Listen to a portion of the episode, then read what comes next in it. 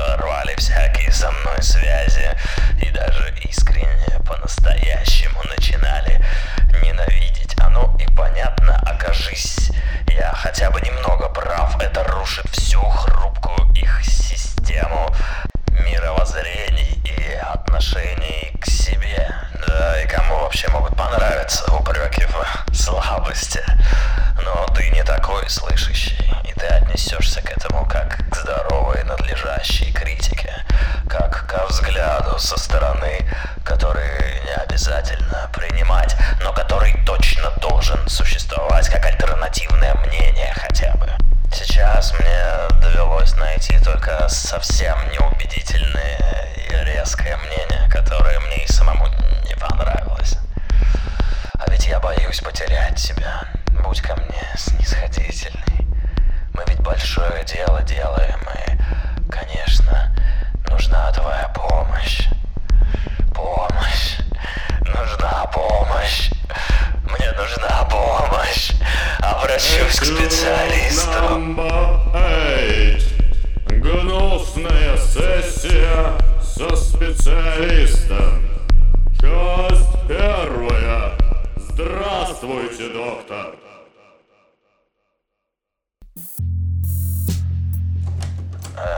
Здравствуйте, доктор.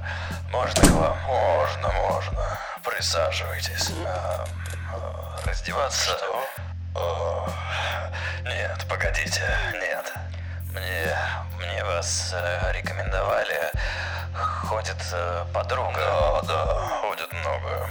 Что вас беспокоит? У вас э, дипломов так много.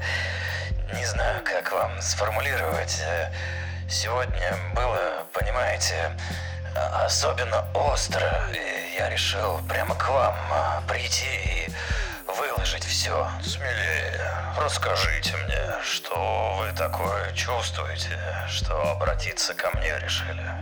У нас нет неправильных или запрещенных слов. Доверяете мне, как если бы с собой разговаривали. Да, даже так.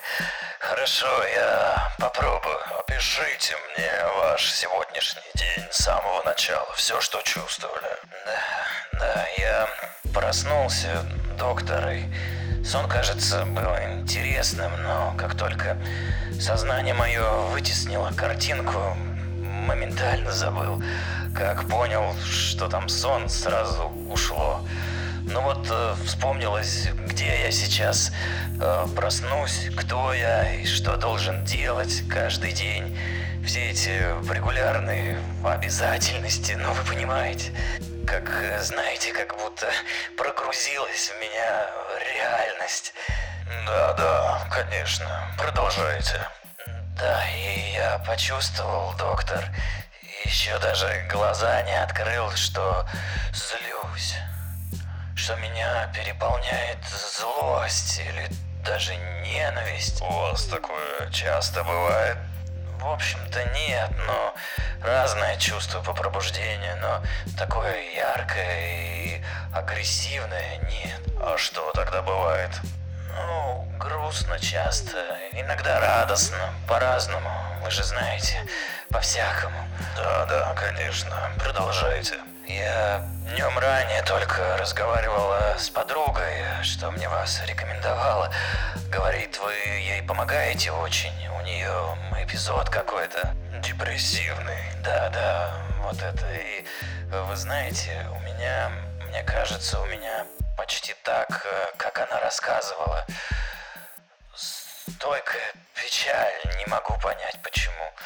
То тревожно становится, то как-то безразлично все и делать не хочется ничего. Хотя вот совсем недавно хорошо все было и вы знаете, я вроде обычно жизнерадостный и вполне себе мотивированный человек. Так э, способен радоваться и с людьми лажу. Иной раз накатывает такая эйфория, вы знаете. Бывали у вас моменты, когда кажется, что любишь абсолютно, абсолютно все, все. Не понимаю, то туда, то сюда. Сейчас всем вроде нелегко, может это нормально. О, вообще спите хорошо? По-разному бывает, э, знаете, как э, убитый, бывает ворочаюсь, не спится. Я, доктор, иногда испытываю чувство вины, как будто как-то мало делаю, чтобы другим помогать. Что больше мог бы, чем чем делаю, что ленюсь и видеть никого не хочу, и еще больше чувствую себя виноватым, что смею быть несчастным, когда у меня так много есть. Я в безопасности, и вроде есть люди, друзья, семья пусть и далеко, а я как будто сделать должен что-то, но не делаю. Так, так. А иной раз доктора безо всякой причины силы сами приходят и чувствую, что все могу и... Доктор, вы не могли бы прекратить? Э, простите. Ручкой вы щелкаете. О, конечно, да. Извините. Продолжайте. Да, и вот моменты, знаете, как будто я могу абсолютно все. И мир изменить, если захочу. И с людьми как-то общаюсь, и с друзьями свободнее, и с девушкой, понимаете? В общем, все сразу получается превосходно. Я, знаете, музыку пишу в свободное время. О, так вы творческая. Творческая. Я сразу понял по вам. Да, доктор. И вот э, в такие моменты и как-то лучше даже музыка сочиняется. И как долго у вас такой подъем продолжается? Да по-разному. Иногда неделю, иногда дольше. И вот, и вот и с печалью так же. Как будто бы жизнь моя состоит из чередующихся эпизодов. И вот это ощущение, что я должен что-то сделать, что-то особенное. Когда слабый, я думаю, черт возьми, я же ничего не делаю и не смогу. Когда сильный, думаю, да ну, как это, я все делаю, что могу, и получается, все ровно так, как должно быть. Вот, доктор, вы просили описать, как я чувствую. О, расскажите про родителей, про детство, пожалуйста. А, Что тут говорить? Развелись мне, было шесть. Жил с мамой, отца видел редко, он много выпивал. Дед тоже выпивал, когда у бабушки летом оставляли. э, Громко ругался, кричал, когда пьяный был. Мы с сестрой прятались под кроватью, когда это происходило. Достаточно пока. Не тревожьте себя такими воспоминаниями. Что же, я благодарю вас за честность, за откровенность. Наверняка вам в диковинку изливать душу малознакомому человеку. Да, пожалуй, немного. И клиническая картина ясна. Вот и тесты, что вы заполнили перед приемом, мне о том же говорят. Все говорит о сменяющихся фазах аффективного биполярного расстройства. О, я слышал об этом. Читал у моей подруги то же самое. Врачебная этика не позволяет мне говорить о других пациентах, но я наверняка уверен, что это оно. И сейчас это, похоже, маниакальная стадия. Расскажите, вы так отреагировали на мое щелканье ручкой. Есть что-то еще, что раздражает вас так же? Даже не знаю. Ну вот, забавно есть, друзья смеются.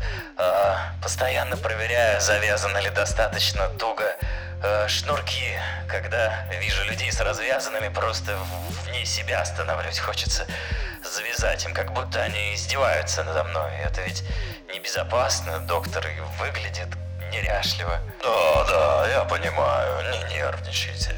Да, и еще пенопласт, знаете. Вот я сейчас подумал и прямо кожей почувствовал. Если тереть э, его друг об друга, я, я с ума могу сойти. Без шуток, доктор. Да, все, больше не будем вас мучить. Помимо озвученного, у вас все признаки обсессивно-компульсивного расстройства и клинической депрессии. О боже, не пугайтесь, нам нужно будет встречаться с вами два раза в неделю. Нам нужно будет проработать источник, очевидно тянущийся из детства, проработать источник навязчивых маний с этими вашими целями по спасению мира. Скажите, вы пьете? Ну кто же, кто же не пьет, доктор? Часто. Да, последнее время почти каждый день. А наркотики? Не стесняйтесь, врачебная тайна. Доверяйте. Доверяйте. Бывало, доктор. Стимуляторы пробовал. Экстази перед танцами. Траву пробовал. Но больше не хочется. Я контролирую это все. О, знали бы вы, сколько раз я это слышал. Если мы не начнем лечение сейчас, осложнения и последствия могут быть серьезнейшими. Я выпишу вам рецепт на то, что нужно начать принимать уже сейчас. Успокоительные. Начнем курс антидепрессантов обязательно. С ними нейролептики и... Если опять будете плохо спать, я выпишу вам рецепт на транквилизаторы. Не беспокойтесь. Мы вас вылечим. вылечим. Если будете стабильно посещать меня и принимать лекарства, уже через пару недель ваше состояние улучшится. Вы не сумасшедший. Вы в норме. норме. Теперь э, запишитесь на следующие встречи на ресепшене. Повторные встречи будут э, чуть дешевле. Там же на ресепшене оплатите текущие сеансы, если можно, переводом. Э, все, на этом закончим на сегодня. Верю, я вас успокоил. До встречи. Вы знаете, доктор? Нет. Антракт. Невероятный секрет запредельного богатства номер 16. Сюрпризы, неизвестность, подарок, розыгрыш, миллионер из трущоб, счастье из коробочки. Коробочка старое слово, лутбокс. Только в реальной жизни лутбокс. Какие-то 30 баксов, и вам доставят коробочку красивую, таинственную. Без приза не останется никто. Что там? Красивое блюдечко? Ананас? А может быть договор безвозмездной передачи недвижимости в центре, где нужно только имя ваше вписать? М? А может слиток золота 24 карат? В одной коробочке из партии они обязательно есть. Поиграй с фортуной. Закажи себе лутбокс сейчас. А лучше несколько. Фортуна любит дерзких. Часть вторая. Десять причин моей ненависти. Вы знаете, доктор? Нет. Простите. Я сказал нет, доктор. Вы меня не успокоили. Ну, конечно, все же не за один сеанс, и лечение требует времени. Вы не поняли. Я описал вам, что чувствую, как вы просили, но я не с этим к вам пришел. Не мог понять, как вам сказать, э, в чем причина моего состояния, моей ненависти, а теперь э, точно могу.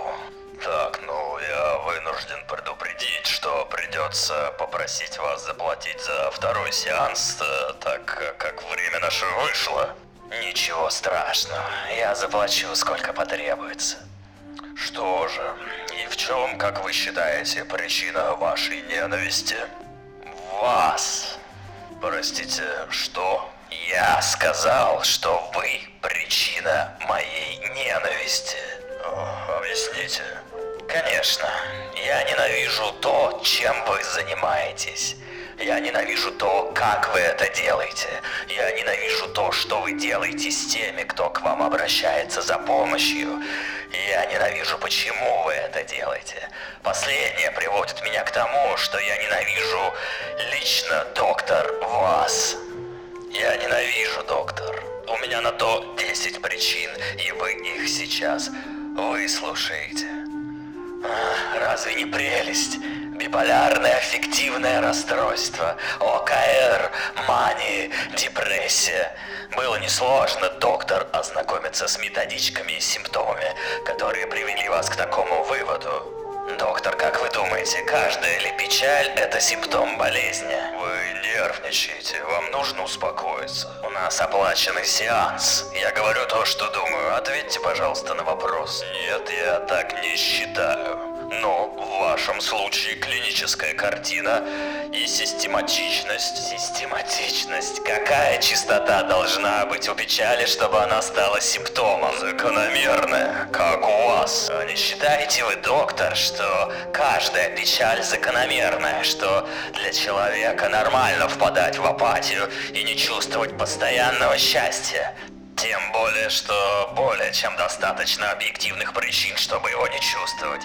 В какой момент беспочвенное перманентное счастье стало нормальным? Минимизация страданий – цель медицины. Это гуманно. Медицины. Мы придем к этому, доктор. Книга наставления Будды начинается со слов о том, что вся наша жизнь страдания, и только смерть освобождает от нее. Как вы отличаете закономерное, логичное, человеческое несчастье? У всех диагнозов, что вы мне поставили, диагностический аппарат совпадает с состоянием любого человека, который чем-то огорчен. Нет никакой физиологической разницы между здоровым и больным человеком. Энцефалограмма та же, анализы та же, все то же самое. Мы легко отличим больного сифилисом от здорового. Ваша же диагностика подходит каждому, повторяю, каждому в тот или иной момент жизни. А особенно тем, кто знает о симптомах и болезнях, спасибо интернету, и хочет этих диагнозов, а? Она основана на общих тестах и слишком вольно трактуемых признаках.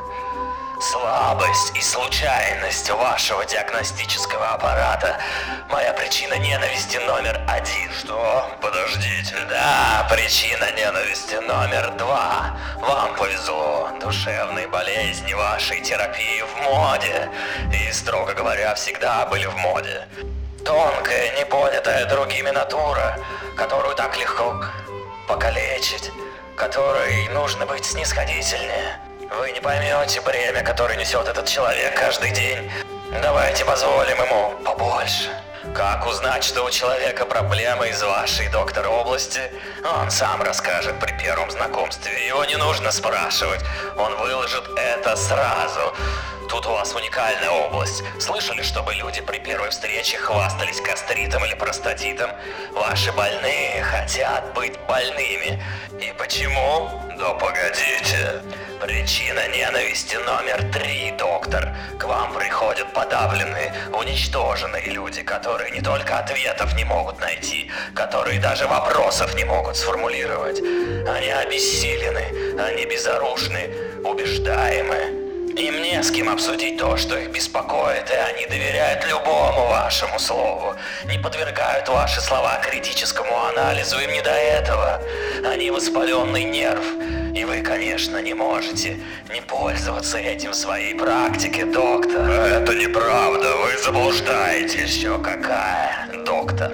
Доктор, поговорим о вас. Причина ненависти номер четыре.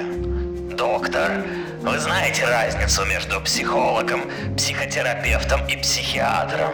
Психиатр занимается реальными болезнями. Аутизм, шизофрения, альцгеймер, деменция. Все перечисленное, к слову, выявляется энцефалограммой и биохимией крови, в отличие от диагнозов, что вы мне поставили. Психолог не доктор, не врач, не медицина. Психология даже не наука. Ответвление от философии, выявляющее закономерности в психике человека. Психотерапевт у вас написано на кабинете. Это кто? Это практикующий психолог. Доктор? Вы не доктор. Вы, черт возьми, даже клятву Гиппократа не давали. А главное, какой процент клиентов проверяли хоть один диплом на стенке вашего кабинета или происхождение всех наград в коридоре вашей частной практики. Вообще, хоть кто-нибудь проверял, кто к нему в душу лезет? Послушайте, я заканчивал специализированные учреждения, специальность психология, магистр. Причина ненависти номер пять, доктор-магистр. Высокомерие. В какой момент вашего изучения предмета, в который момент вашей жизни вы решили, что имеете и право, и способности не только давать качественную оценку душевного состояния другого человека, но и понимающим лицом давать прямые указания к необходимым изменениям в другой персоне, в другой личности, в целом мире другого человека, который не совпадает с представлениями о нормальном, вашими представлениями, и потому называются с высоты ваших знаний о тонкостях души патологиями. Причина ненависти номер шесть, доктор. Душа, дух. Для вас не существует этих понятий. О, как я ненавижу за это. В вашей предметной области язык не поворачивается назвать это наукой. Человек представляет собой совокупность поведенческих паттернов от социума, плюс детство и педагогика, плюс травмы, плюс гештальты, плюс нереализованная сексуальность, плюс биохимия крови. Все. Зная все это в моменте, если верить вам, можно сказать все о человеке, предсказать его состояние и поведение. Нет ничего за гранью, все в личности строго детерминируемо и раскладываемо, категоризируемо и разрешимо, что система уравнений ни духа, ни души, ничего сакрального. Эго, суперэго, ид, процессор, оголтелый материализм, который так успокаивает всех прогрессивных трансгуманистов. Вы ошибаетесь. Вот и седьмая причина моей ненависти, доктор, вытекает из предыдущей. Вы создаете иллюзию решения. Вместо того, чтобы разбираться с окружающими реалиями, несчастье в которых закономерно и даже логично, вместо работы по настраиванию тонких связей внутри себя самого. С началами метафизическими, кому какими нравится, вместо свободы формулировки идеалов, ради которых правда стоило бы жить, вы человеку без идеалов или с идеалами чужими. Говорите, что это просто болезнь, что все нормально, что это у всех так, что плоть слаба, и ментальное здоровье тоже, и что стоит выпить антидепрессант другой, и все наладится. Это не так. Вы упускаете значение помощи, возможности разобраться людям в себе, людям, которым нужно поговорить, и они запутались. Мы доберемся до этого, доктор. А пока причина моей ненависти номер восемь. Таблетка. Фармакология, доктор, рецептом которой вы так легко со мной поделились. Ее хватит на неплохой затяжной трип в царстве Морфия, либо в безмолвных, бесчувственных пустынях Борхеса. Вы знаете, до чего сильную физическую и психологическую зависимость вызывают селективные ингибиторы обратного захвата серотонина, что вы мне выписали. Легальная МДМАшка, наоборот.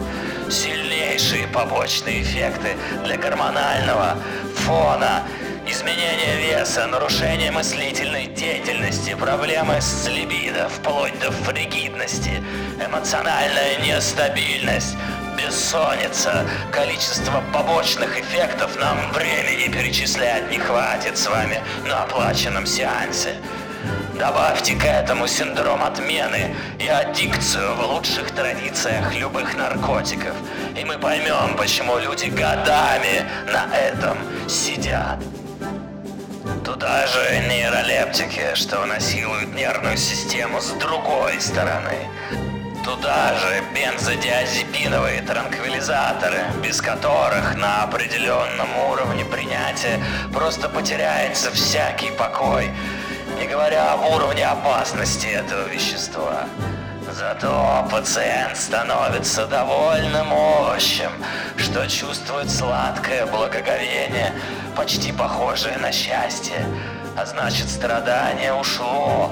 А значит, доктор помогает. Приду к нему еще. Вы несете чушь. Вы не знаете, в каких бывают состояниях люди. И иначе, как медикаментозно, им не помочь. Да, и для этого есть психиатрия. А тут у меня причина ненависти номер девять, добрый доктор. Вы человек, И это ваша профессия, ваша работа.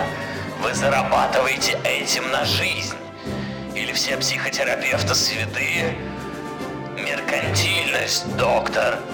Сколько стоит ваш разовый часовой прием, который нужно делать регулярно?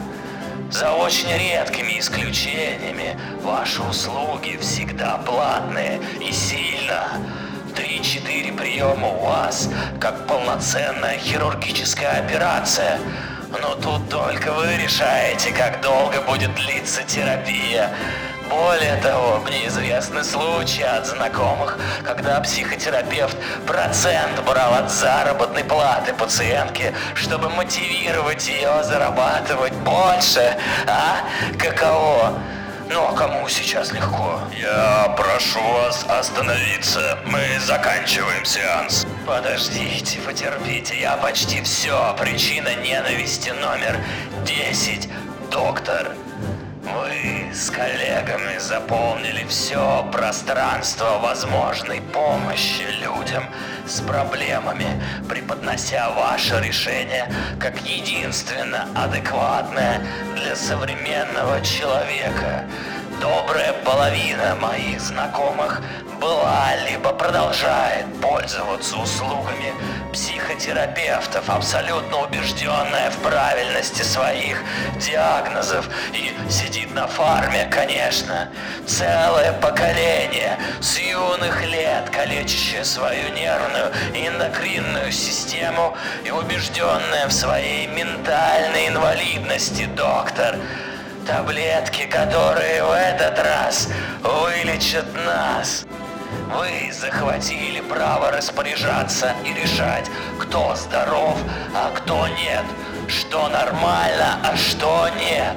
Вы лекари и целители бесконечной необъяснимой души человека, и нет никакой оппозиции вам, кроме единиц невнятных, неадекватных стойков, кричащих про волю.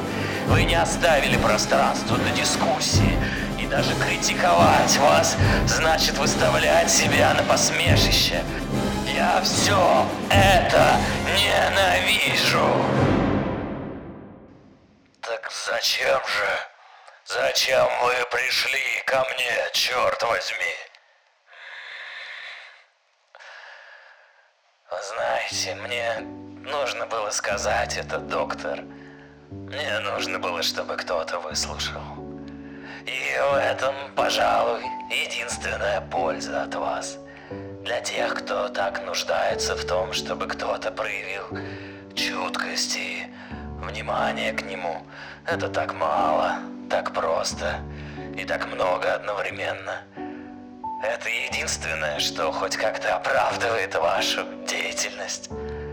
Однако ни дипломы, ни награды, ни гештальт или аналитическая психология не нужны для этого. Вы знаете, часто проститутки вместо оказания сексуальных услуг вынуждены просто выслушивать понимающие своих одиноких клиентов, которые сходят с ума от одиночества. Собутыльник на час из объявлений справится с вашей работой, возможно, даже лучше вас. Без доли надменности, медикаментов и заметно дешевле. Вы спекулировать на человеческом одиночестве, потому что все мы ужасно одинокие люди. Вы...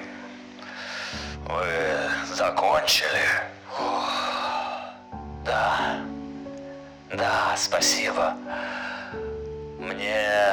мне легче, доктор, груз плеч. Вы отличный доктор, моя знакомая. Не зря мне вас рекомендовала. Я запишусь к вам на следующей неделе. И рецептик на транке я все-таки возьму.